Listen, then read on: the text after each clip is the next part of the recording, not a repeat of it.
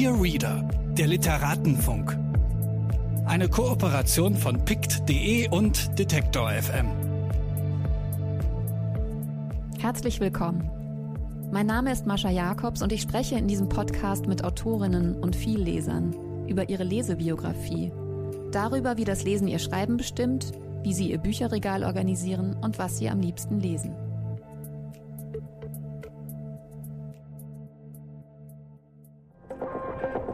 Bitte widmen Sie Ihre Aufmerksamkeit unserem Werbepartner.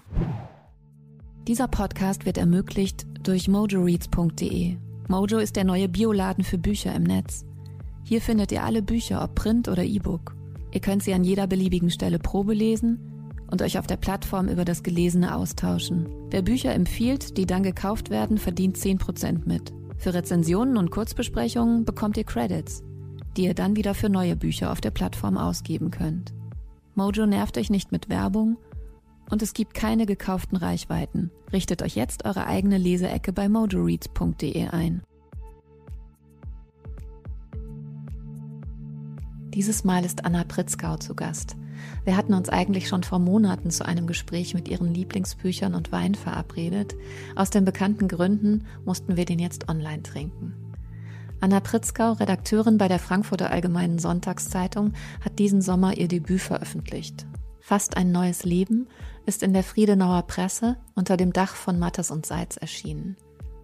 Es sind zwölf Kurzgeschichten, die für sich stehen, aber von einer namenlosen Ich-Erzählerin zusammengehalten werden und als Ganzes gelesen verschiedene Erlebnisse eines Mädchens erzählen, das aus einem alten in ein neues Land migriert ist dass die 1986 in Moskau geborene Autorin die Gefühle dieser Erfahrungen zwischen Angleichungsdruck, Überangepasstheit und Angst vor rassistischen Angriffen kennt, liegt nahe.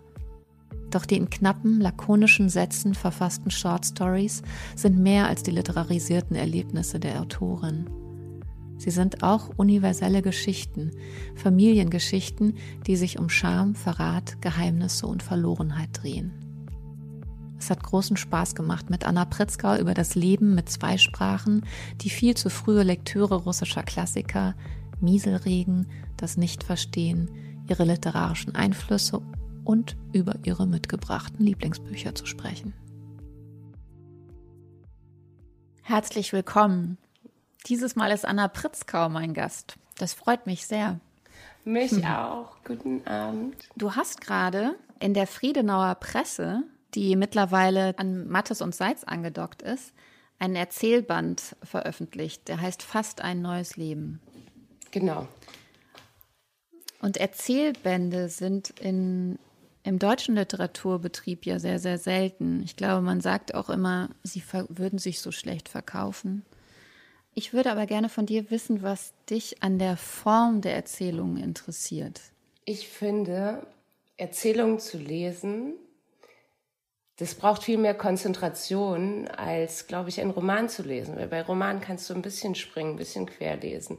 Bei Erzählungen musst du immer dranbleiben. Ich fand Erzählungen immer super toll, weil es auf so einem sehr kleinen Raum eine größere Welt aufgemacht wird. Und dann gibt es ja Erzählungen, die zusammenhängend sind, was ich auch versucht habe, aber natürlich Babel viel besser gemacht hat als ich mit der Reiterarmee und die ist ja ein kompletter, tiefer, komplexer Roman und das war so beeindruckend, was er mit Reiterarmee gemacht hat. Vielleicht war ich deswegen so fasziniert von der Form, aber ich lese einfach wahnsinnig gerne Kurzerzählungen.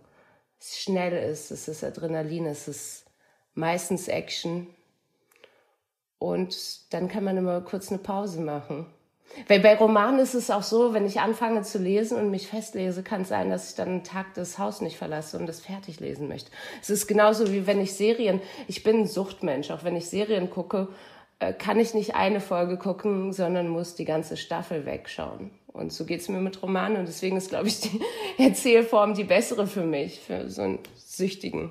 Deine Erzählung, also du hast gerade gesagt, man hätte es auch in einen Roman verwandeln können. Und auf eine Art sind die Episoden, also es sind insgesamt zwölf Erzählungen, sie hängen ja schon miteinander zusammen. Ja, yeah, es ist ja auch immer die gleiche Protagonistin. in verschiedenen Lebensstadien, Altersstadien. Also mal ist sie irgendwie sieben, mal ist sie 18 und mal irgendwie Ende 20. Ich habe vor sechs Jahren irgendwie die erste Erzählung geschrieben im Urlaub, weil mir langweilig war. Und dann ist die Protagonistin eigentlich immer die gleiche geblieben. Dann habe ich immer wieder mal im Urlaub eine Erzählung geschrieben, weil es irgendwie Spaß gemacht hat. Und ich fahre wahnsinnig gerne alleine in Urlaub und da ist ja auch natürlich wahnsinnig langweilig. Und es ist schön, dann zwei Stunden morgens was zu schreiben und dann erst an den Strand zu gehen und sich zu belohnen. Das habe ich so öfters gemacht, sechs Jahre lang. Und dann ist halt so ein kleines Buch entstanden. Ist aber schön, das ist ein Urlaubsbuch. Naja, das Lektorat hat echt länger gedauert, glaube ich, als alle Urlaube zusammen.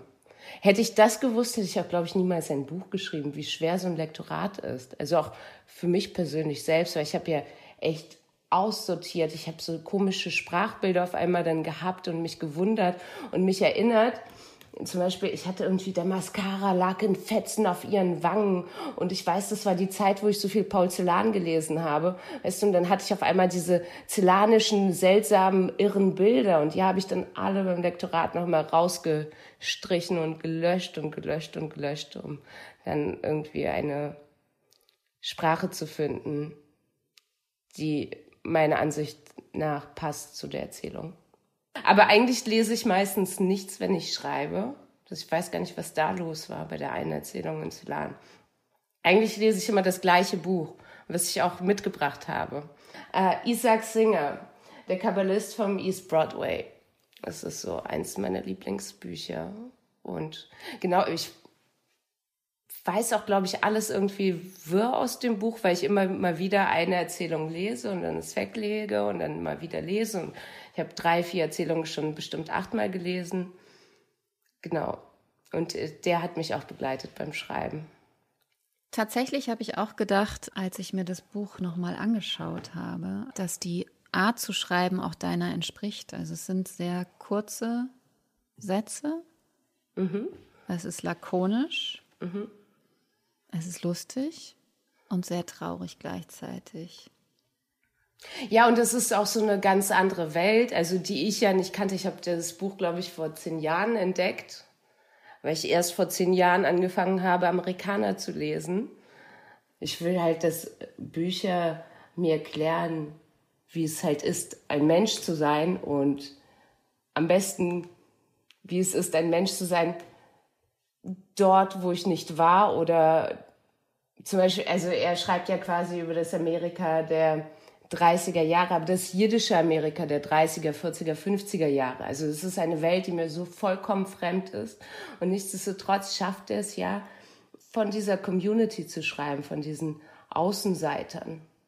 So, dass man alles begreift. Selbst, also da ist ja so viel so metaphysisches Zeug dabei und Kabbala und sonst was, was ich auch nicht verstehe. Aber trotzdem versteht man es dann doch. Ich finde das auch ganz erstaunlich, weil eigentlich interessieren mich so Sachen mit äh, Glauben und dem Großen in der Literatur nicht so. Deswegen irgendwie Meister und Margareta konnte ich nie, nie lesen. Also ich musste es mal ganz lesen als Kind. Ich musste ja immer so russische Bücher lesen, als wir nach Deutschland gekommen sind, um Russisch nicht zu verlernen. Da haben mich meine Eltern immer gezwungen und ich habe das gelesen. Und das mochte ich sogar als Kind. Aber nur wegen des Katers in Meister und Margarete. Aber jetzt habe ich es nochmal als Erwachsene versucht. Das ging nicht. Ich die ganzen Klassiker, die ich auf Russisch gelesen habe, habe ich dann nochmal als Erwachsene versucht zu lesen. Also fast alle habe ich geschafft. Außer Meister und Margarete. Weißt du, woran sich deine Eltern orientiert haben? Also wer dann sozusagen den russischen Kanon zusammengestellt hat, der jetzt für dich wichtig sein sollte?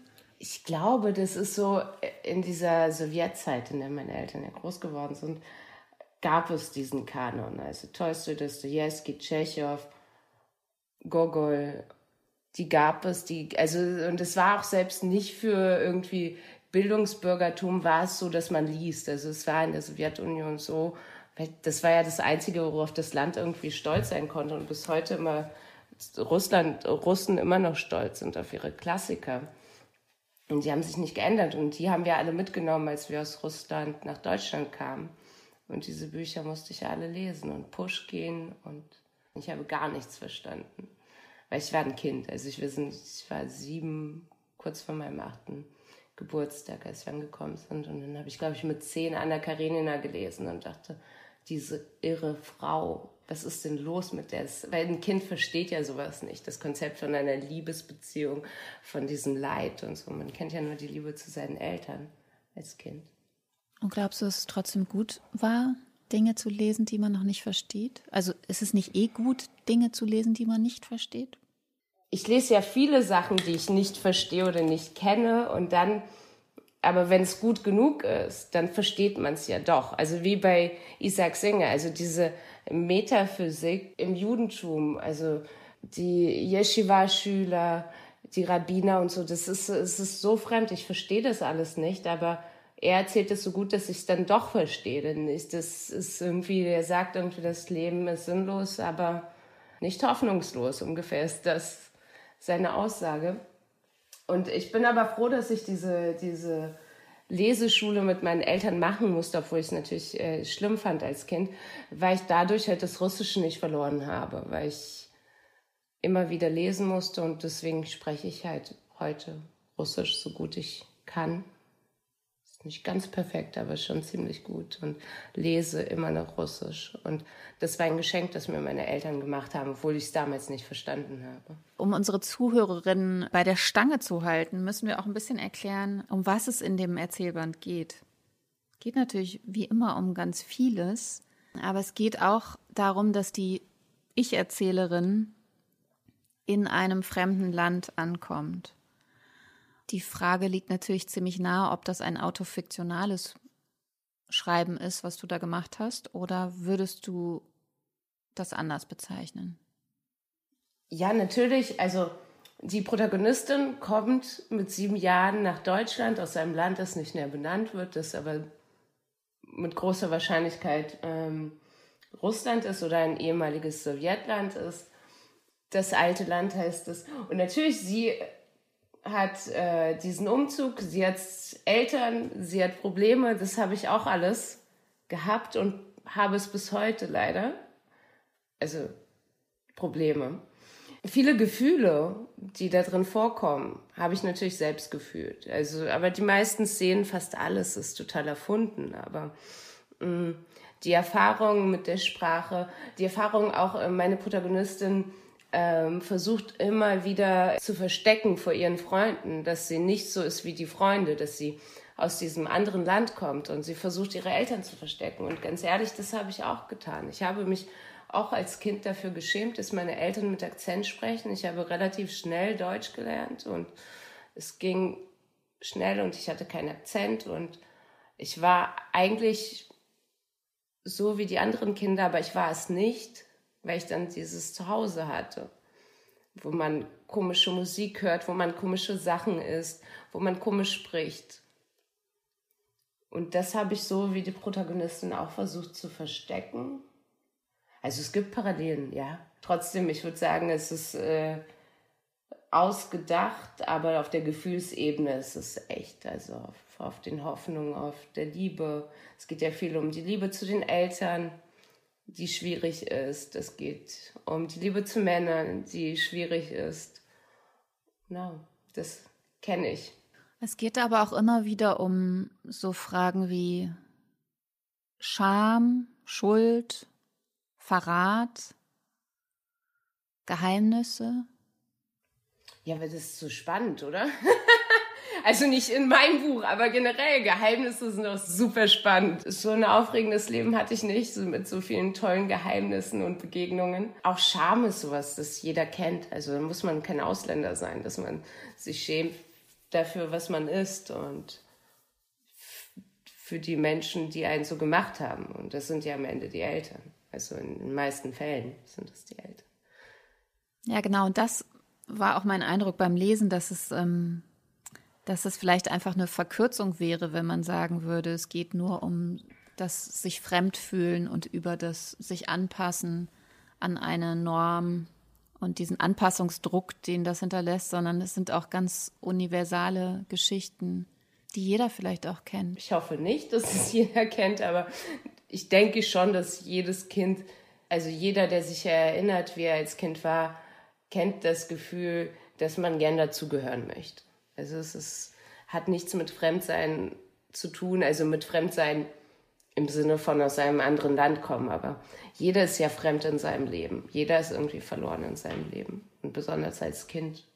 Das fiel mir dazu auch noch ein, dass ähm, ohne jetzt die Demütigungen, also subtilen als auch krassen Demütigungen, die du in den Geschichten erzählst, sozusagen klein machen oder negieren zu wollen, habe ich doch immer wieder äh, gedacht, dass die Geschichten was in mir anklingen lassen, was die ganze Widersprüchlichkeit und Verstricktheit in demütigende Systeme klar macht.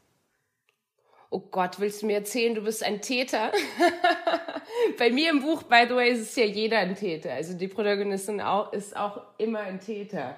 Also es ist nicht das arme Mädchen, das irgendwie die ganze Zeit von Nazis geprügelt wird, sondern auch sehr unschöne Sachen macht mit anderen Menschen. Nee, ich wollte nicht auf Täterschaft hinaus, ich wollte nur sagen, wenn viele Dinge mit dir gemacht werden, die vielleicht nicht so lustig sind, machst du auch Dinge, die nicht so lustig sind. Aber das ist doch dann, das ist doch dann ein Kompliment. Vielen Dank. Also es ist, es ist das schönste Kompliment vielleicht oh bislang, das ich hatte zum Buch. Also ja, und ich finde, das, das ist ja das Schöne an Literatur, wenn man dann irgendwas wiederkennt auch wenn die Welt so anders ist und fremd ist, dass man irgendwie ein Stück von sich wiedererkennt oder ein Stück vom Leben, das man lebt, auch wenn es irgendwie ganz woanders spielt, unter ganz anderen Menschen. So. Und ja. deswegen bin ja. ich wahnsinnig dankbar, Mascha. Der Isaac B. Singer hat gesagt, dass, ich zitiere das mal kurz, Literatur kann man jedoch nur aus einem Zuhause, aus einem Ursprung heraus schreiben. Sie sind verhaftet mit ihrer Sprache und ihrer Lebensweise, stehen sie dazu und bleiben sie dabei. Deswegen, ich kann keine historischen Romane lesen, also, also von zeitgenössischen Schriftstellern, weil ich denke, okay, was weißt du von 1700 irgendwas? Ich meistens, ich fühle da nichts, ich glaube da nichts. Also, und Isaac Singer hat ja nur über diese jiddische Welt in Amerika geschrieben oder in den Städten, an die er sich erinnert hat äh, wo sein Vater Rabbiner war.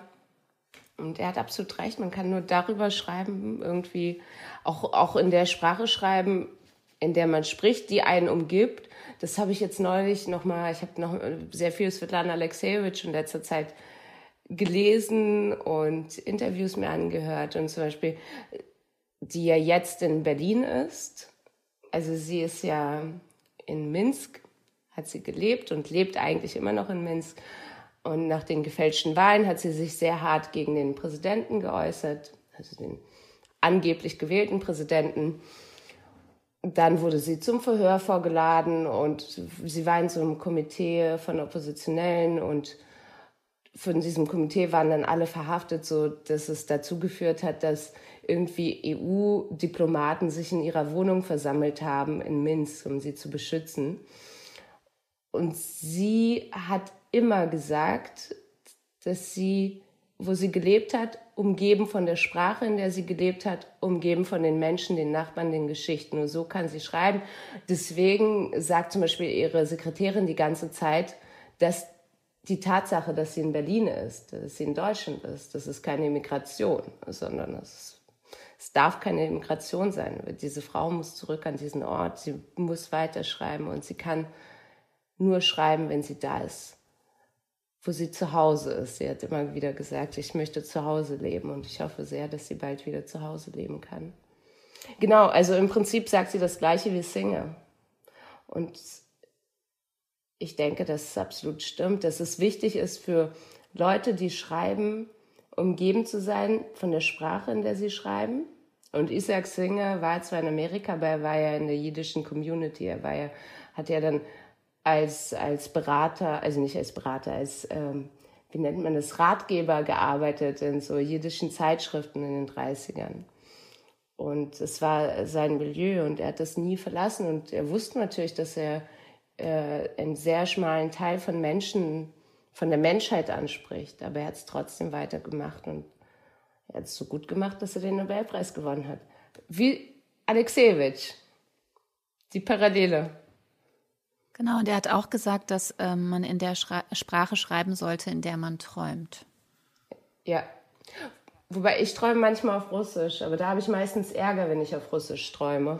Da streite ich mich meistens mit Menschen, weil ich kann irgendwie auf Russisch temperamentvoller, glaube ich, streiten. Also immer, wenn ich nachts Ärger habe, ist es dann auf Russisch. Und wenn alles schön ist, ist es Deutsch. Es gibt ja auch Autorinnen, die sagen, dass es ihnen leichter fällt, in der Sprache zu schreiben, die ihnen sozusagen ein bisschen fremder geworden ist. Oder fremder geblieben ist, sagen wir es mal so. Also Françoise Cactus, äh, die Französin ist und ähm, auf Deutsch geschrieben hat und hier auch schon mal zu Gast war, hat zum Beispiel auch ähm, äh, gerne damit gespielt, so französische idiomatische Wendungen direkt ins Deutsche zu übertragen. Also mit dieser Fremdheit der Sprache umzugehen. Ist das auch was, was dir aufgefallen ist, dass manchmal andere Wendungen oder andere Metaphern zustande kommen, weil du mit zwei Sprachen lebst? Ja, ich glaube, das ist relativ dankbar, dass ich äh, mit zwei Sprachen lebe, weil mir fehlen allein schon im Deutschen diese ganzen Floskeln, diese ganzen Redewendungen. Ich kenne die nicht, ich kann die nicht. Ich wirklich mal schon bis vor kurzem dachte ich, dass es Mieselregen heißt, nicht Nieselregen. Weil ich, Mieselregen war für mich sehr eindeutig, weil es mies ist und es regnet, deswegen Mieselregen. Und ich dachte auch immer, es heißt trotteln, wenn man trotten sagt. Ich habe das irgendwie am Telefon dann zu einer Freundin gesagt, ich trottle jetzt in die Arbeit. Und ich meinte, wie, du trottelst. Und das bewahrt mich davor, solche Sachen, solche hässlichen Worte dann äh, zu schreiben in den Geschichten. Also es ist schon dankbar und gut und so eine Distanz zu einer Sprache. Aber nichtsdestotrotz, ich glaube, es ist wichtig, von dieser Sprache, in der man schreibt, umgeben zu sein. Ich würde gern ganz woanders leben auf der Welt, aber ich glaube, ich könnte nicht woanders schreiben auf der Welt. Wir könnten jetzt über Abbas Kida reden. Der Typ ist ja auch erst äh, noch nicht so lange her nach Deutschland gekommen und schreibt so ein tolles, reines, perfektes Deutsch. Ich weiß nicht, ob du auch so ein Fan bist wie ich. Ich habe zum ersten Mal ein Buch von ihm gelesen in diesem Sommer und ich war total fassungslos, wie klar und, und reich und poetisch und kraftvoll diese Sprache ist. Der Roman, den du mitgebracht hast, ist Der Palast der Miserablen. Wir müssen vielleicht kurz erklären, um was es geht. Es gibt eine Rahmenhandlung von einem Mann, der in einem Gefängnis sitzt und dort ähm, sehr, sehr schlecht behandelt wird. Und innerhalb dieser Rahmenhandlung erfahren wir die Geschichte eines Jungen und seiner Schwester, die auch eine wichtige Rolle spielt, der ähm, zu Zeiten des, äh, von der Diktatur im Irak, äh, Saddam Hussein in den 90ern versucht zu überleben. Genau, und äh, dessen Familie erlebt irgendwie einen Krieg nach dem anderen und dann flieht die Familie quasi äh, vom Land nach Bagdad, in das Blechviertel, so, soweit ich mich richtig erinnere. Also es ist so ein Slum, wo alle Leute sich selbst ihre Häuser aufbauen. Oh. Blechviertel, ja. Schrottstadt und Blechviertel benutzt er beides. Es ist so schön, ja. es ist so, so verrückt, weil es wieder, es ist wieder so eine Welt, die mir erklärt wird. Also nicht die Welt, die Menschen werden mir darin erklärt, nicht erklärt, sie werden einfach beschrieben und sie werden so lebendig in diesen Beschreibungen, dass ich das Gefühl habe, dass ich diese Welt kenne, dass ich irgendwie was erlebe, was also es, es ist ja eine unglaubliche Schmerzerfahrung, die aber es Kita da in diesem Buch erzählt, also diesen Protagonist durchlebt, der Junge, der vermutlich der gleiche ist, der in diesem Folterkeller ist. Also es ist ja immer so ein Wechsel. Im Präsens ist äh, das, was dieser Mann im Folterkeller gerade erlebt. Und es sind so Horrorsachen, aber sie sind sprachlich trotzdem so gut, dass ich mich nie geekelt habe. Ich weiß nicht, ob es dir so ging. Ich ekle mich relativ schnell, wenn irgendwie so hässliche Worte kommen. Ein bisschen äh, Fetischist. Ähm, und da geht es ja wirklich um Darmprobleme, um sowas alles. Aber es ist so beschrieben, dass es nicht irgendwie ein Übel macht, sondern dass man denkt, oh Gott, was dieser Mann dadurch lebt. Das wechselt sich ab mit der Geschichte von diesem Jungen, der dann erwachsen wird und der dann irgendwann, als die Familie nach Bagdad geflohen ist, in, in den Palast des Miserablen eintritt. Und das ist so ein Buchclub von Intellektuellen in Bagdad. Und dann sie lesen, sie sprechen über Literatur und das wird, das ist ja so ein bisschen wie ein Bildungsroman dann fast. Ich das Gefühl. Also, und vor allem das Witzige ist, wie er darauf kommt. Also es, an diesem Buch ist echt nicht viel witzig. Also er hat schon Humor, äh, der Schriftsteller, aber der liest ja das Buch einfach nur, äh, der fängt an zu lesen, der Protagonist, weil er irgendwie irgend so eine Sexliteratur gefunden hat, irgend, irgend so ein Sexheftchen und das fand er so gut und dann fängt er an zu lesen. Das ist ein Typ mitten in der Pubertät, der irgendwie auf einmal was von weiblichen Körpern liest und dann begreift er, dass er ganz gerne liest, auch wenn die weiblichen Körper nicht nackt sind. Und es geht auch immer wieder um diese Hoffnung, die so speziell sind von dieser Familie in diesem Irak, das wir nicht kennen in dieser Zeit, die wir nicht kennen. Und trotzdem schafft es der Schriftsteller, es so zu, so begreifbar zu machen, dass man die Hoffnung selbst fühlt und, und vielleicht sich daran erinnert, wie einem selbst die Hoffnung immer wieder zerschlagen werden oder äh, wie sie zerprellen. Und das ist so aufregend. Das ist, es ist eins, äh, der besten Bücher, das ich gelesen habe. Äh, also zeitgenössischen Bücher. Aber du hast noch ähm, ein drittes Buch mitgebracht. Unglaubliches Buch. Und ich habe das vor vier Jahren gelesen. Antonia Baum, Toni Soprano stirbt nicht. Und ich habe heute äh, vor dem Gespräch noch mal reingelesen und auf einmal hatte ich es ausgelesen. Also ich wollte eigentlich nur kurz irgendwie paar Sätze, um mich zu erinnern. Und natürlich habe ich mich erinnert. Und dann ist mir heute nochmal klar geworden, wie stark dieses Buch ist. Toni Soprano stirbt nicht von Antonia Baum. Es geht darum, dass die Erzählerin, die eine Romanautorin ist, einen Roman geschrieben hat, wo der Vater, wo die Kinder sich wünschen, dass der Vater verunglückt. Also das war ihr vorheriger Roman von der Erzählerin. Und jetzt ist die Erzählerin im Krankenhaus bei ihrem Vater, der tatsächlich verunglückt ist. Und die Erzählerin fragt sich immer wieder, habe ich das gemacht, dass mein Vater verunglückt ist, weil in meinem Roman die Kinder sich gewünscht haben, dass der Vater verunglückt. Und es ist so, jedes Wort ist so perfekt in diesem Buch, weil es geht in dem Buch auch darum, wie man Worte findet und sucht in so einer Situation. Also im Angesicht des Todes des Vaters, also Mutter und Vater sind ja im Zweifelsfall, also für die meisten Menschen, die, die am nächsten sind. Das ist ja die, die, das sind ja die zwei Menschen, die man als erstes liebt und am längsten dann liebt in seinem Leben. So. Bei den meisten Menschen zumindest. Und weil da es um jedes Wort geht, es ist so gut. Es ist, also ich war heute noch mal richtig, ich habe es noch mal durchgelesen, obwohl ich nur mal reinlesen wollte, damit ich keinen Quatsch erzähle. Und das ist ähm, ja natürlich dann gleichzeitig ein Metaroman über das Erzählen, weil es ja. bezieht sich ja direkt auf den vorherigen und natürlich versucht sie, weil die Fragestellung ja ziemlich, du hast sie ja gerade schön beschrieben, ziemlich klar ist. Also hat sozusagen Literatur die Kraft, die Wirklichkeit zu verändern? Also diese Frage wirklich ernst zu nehmen, das dekliniert sie ja in diesem Buch durch. Und was ist eigentlich der Unterschied zwischen dem Leben mhm. und einer Erzählung? Und wie man, ja genau, wie man erzählt, um irgendwie zu leben.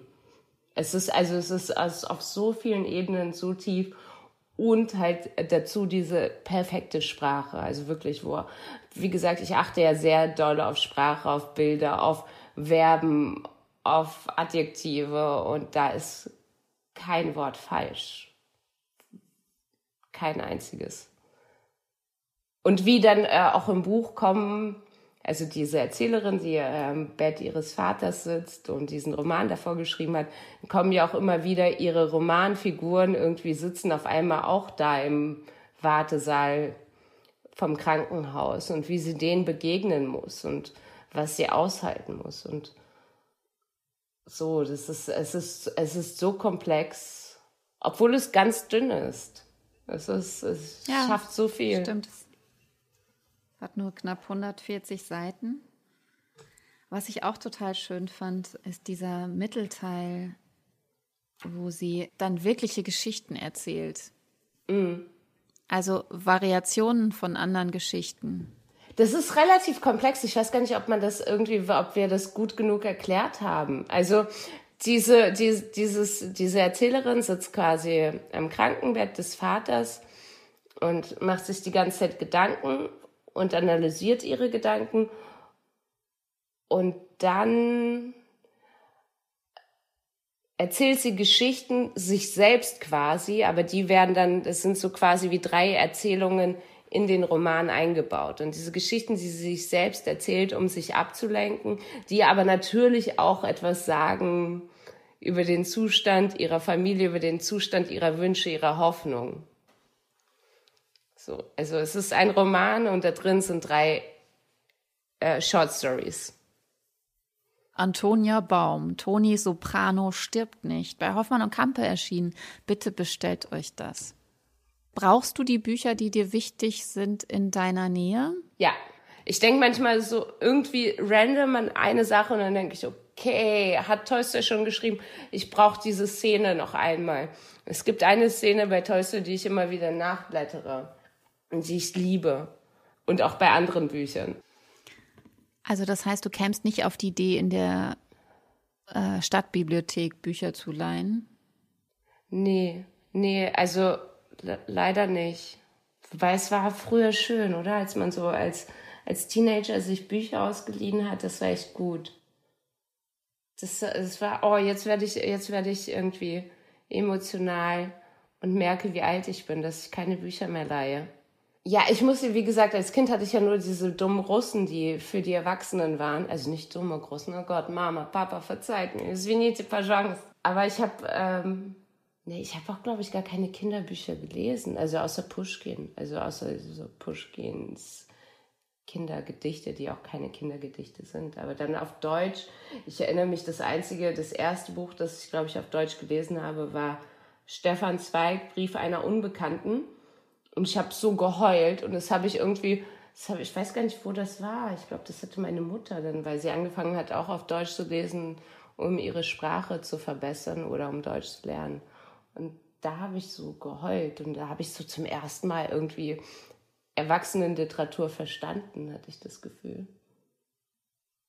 Wobei ich Stefan Zweig mittlerweile echt nicht so gut finde. Ein bisschen cheesy. Und hörst du auch keine Bücher, also Hörbücher?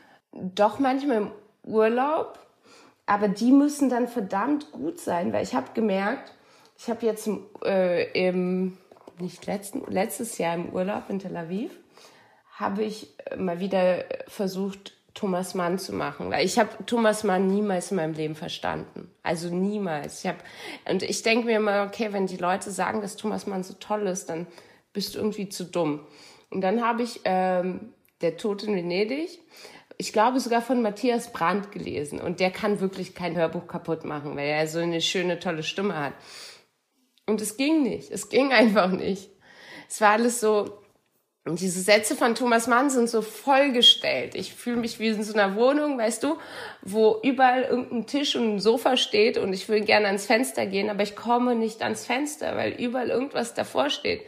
Es ist so, so fühle ich mich beim Thomas Mann lesen. Ich glaube ja trotzdem daran, dass jeder Autor immer wieder eine Chance verdient hat. Also oft sträubt man sich ja auch gegen so totale Klassiker, wo es so gesetzt zu sein scheint, dass die gut sind. Also ich weiß nicht, wie es dir geht, aber das ist bei mir auch so eine, so, ein, so eine komische Abwehr, die dann einsetzt. Ich bin trotzdem immer wieder total offen dafür, wenn mir jemand emphatisch, schwärmend über ein Buch spricht, äh, das dann nochmal zur Hand zu nehmen. Ich auch und deswegen versuche ich jedes Jahr wieder aufs neue Thomas Mann und ich dachte, Matthias Brandt führt mich durch Thomas Mann, aber es hat er nicht geschafft. Ich konnte nicht mehr. Vielleicht werde ich irgendwie, wenn ich alt bin. Aber ich meine, schau mal, Dostoevsky hat auch die riesen langen Scheißsätze, wo die am Anfang Tee trinken, dann passieren 7000 Sachen und dann trinken sie wieder Tee. Und nichtsdestotrotz fühle ich mich irgendwie in den Sätzen nicht so ähm, zugestellt, klaustrophobisch eingeengt wie in den Sätzen von Thomas Mann. Aber vielleicht hat es auch wirklich was mit ähm, einem Sound zu tun, den ich lese, weil ich muss sagen, auch die Bücher, die ich lese, die ich liebe, sind alle vom Sound relativ ähnlich. Also äh, trotz Dostoevsky, trotz Tolstoi, Hemingway, Antonia Baum, Isaac Singer, aber Skida, es ist schon, es ist alles irgendwie verwandt. Es ist nicht irgendwie der Thomas Mann Sound. In dem Roman Toni Soprano stirbt nicht geht es ja auch so viel um die Vaterfigur. Und ich denke auch, dass es eine, eine der Sachen war, die mich so berührt haben, also so Familienkonstellationen. Ich finde Familien, Eltern, Kinder, Mutter, Vater, Bruder vielleicht, ich finde es so, ich mag das einfach gerne. Bei Toni Soprano stirbt nicht, ich weiß nicht, ob du dich erinnerst, da ist ja so ein, so ein wahnsinnig scharfes Motiv von der Umarmung mit dem Vater, die irgendwie am Anfang nicht klappt, äh, bevor der Vater verunglückt. Und dieses Motiv kommt immer wieder. Und diese, dieses Motiv von der irgendwie Nähe und Distanz zwischen einem Kind und einem Vater und, und in diesem Fall, wo der Vater das erlebt, also diesen Unfall hat und verunglückt, was irgendwie kein Kind erleben möchte, kein Kind, kein Schriftsteller, kein Leser, niemand. Das fand ich so beeindruckend. Also die Ich-Erzählerin macht sich große Gedanken darüber, dass sie, dass es so einen kurzen, eine kurze Unsicherheit in der Bewegung gab, als sie ihren Vater umarmen wollte. Und er hat es nicht wirklich realisiert und deswegen findet das nicht statt. Und sie, sie macht dieses Detail so groß, also sie denkt, vielleicht hat dieser, diese, dieses Missgeschick bei der letzten Begegnung dazu geführt, dass all das jetzt passiert ist, was passieren, was passiert ist. Ja. Ja, das ist auch schön an Literatur, ne, dass da so Details auf einmal so eine Bedeutung bekommen können. Und ich glaube, jetzt, wo ich auch selbst was geschrieben habe, ich glaube auch gar nicht, dass man sich so als, als Autor darüber so große Gedanken macht. Äh, äh, jetzt, wo ich mein Buch geschrieben habe, also kommen mir Leute mit so Kleinigkeiten, über die ich nie nachgedacht habe, die ich einfach irgendwie geschrieben habe, die irgendwie passiert sind, weil die Protagonisten halt so, so sind, wie sie sind und meistens böse und gut zugleich. Und ähm, dann gibt es ja, wie gesagt, so Details. Ich glaube nicht, dass sie, ich kann mir nicht vorstellen, dass sie geplant sind von Schriftstellern. Also ich kann, also jetzt, wo ich mein erstes Buch geschrieben habe, kann ich mir nicht vorstellen, dass man denkt, okay, dieses Motiv plane ich jetzt ein und setze es immer wieder ein. Ich glaube, dann wird es nicht so lebendig, wie es zum Beispiel bei Tony Soprano stirbt nicht lebendig geworden ist. Das ist schön. Ja, das stimmt. Gut, aber vielleicht hat Antonia Baum das auch echt krass geplant. Und wir wissen nichts davon. Schade, dass sie schon hier war. Käme sie noch, würde ich sie fragen. Das ist eine gute Frage, ja. Man will das ja auch dem Leser über, der Leserin überlassen. Ja, vor. Oder wie siehst du das? Eigentlich schon, weil die Leser ja meistens klüger sind als man selbst, als der Mensch, der es geschrieben hat. Also ich war, ich bin echt äh, verwundert, was Leser da gesehen haben in meinem Buch. Also ich fand es wahnsinnig rührend und dachte wow, sie haben ja recht. Ähm, andererseits ist es halt so, ich habe jetzt auch irgendwie jetzt ein paar Besprechungen gehabt, dann gab es irgendwie eine Besprechung, da hieß es, mh, mm, diese Schmerzerfahrung, die die Protagonistin meines Buchs macht, ähm, die trifft auf viele Menschen zu, die sich fremd fühlen. Okay, Haken dran, richtig. Aber dann folgte der Satz, diese Schmerzerfahrung kennen sowohl syrische Flüchtlinge wie auch wiedervereinigte Ostdeutsche. Und dann dachte ich mir, nein, diesen Leser hätte ich gerne bei der Hand genommen. Ich habe gesagt, nein, man kann irgendwie, es stimmt schon irgendwie, man erkennt irgendwo immer irgendetwas, aber man kann irgendwie so ein Luxusausländer nicht mit einer syrischen Flüchtlingsgeschichte vermischen, nicht vermischen mit einem wiedervereinigten Ostdeutschen und sagen, das ist das Gleiche. Irgendwie jeder so und also, aber ansonsten fand ich alle Leser super. von denen ich bislang gehört habe. Vielleicht melden sich ja ein paar. Aber auch denen können wir dann nicht nehmen, was sie da lesen wollen. Ne? Nee. Das liegt ja immer. Nee, und also, also vielleicht hat das auch äh, der Rezensent oder die Rezensentin so gespürt. Und äh, genau, und jetzt, wo ich es erzählt habe, kam es mir auch gar nicht so lächerlich vor, wie ich das lächerlich fand. Aber nichtsdestotrotz, auch vor allem, weil ich, also äh, Abaskidas Buch, also es hat ja jetzt nicht mit den syrischen Flüchtlingen was zu tun, aber es hat mit einer Schmerzerfahrung gemacht, die irgendwie der Protagonist im Irak in einem Folterkeller erfährt die wirklich nichts mit der Welt von wiedervereinigten Ostdeutschen zu tun hat. Also es sind wirklich krasse Unterschiede. Also uns geht's doch gut. Wer hat das gesagt? Uns geht. Ah, das hat meine Tante mal gesagt. In einer wahnsinnig schlimmen Situation hat sie gesagt, uns geht's doch gut. Uns geht's allen gut. Und ich glaube, das denkt jeder dann.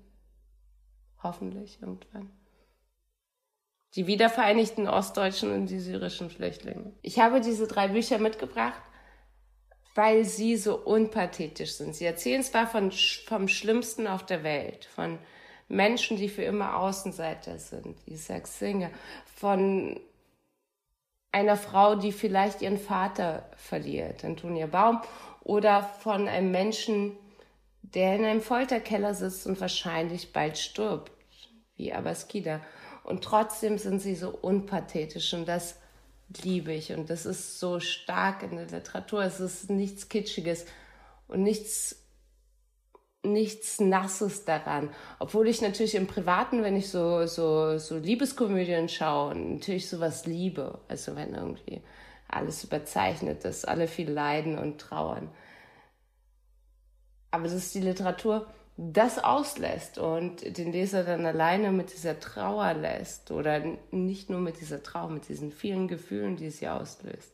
Deshalb finde ich, haben auch diese drei Bücher gemeinsam. Das ist so großartig. Also das Pathos muss weg. Also ich glaube auch, weil man jede Form der Manipulation bei Literatur, also die dich jetzt in eine gewisse Gefühlsrichtung lenken will, weil man der gegenüber sehr empfindlich ist, oder?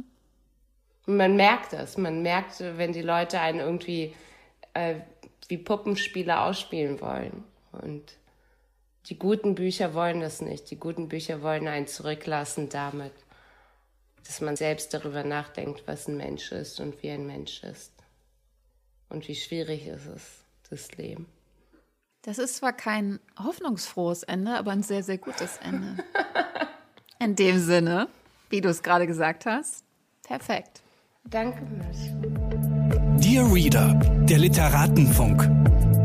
Eine Kooperation von pict.de und Detektor FM.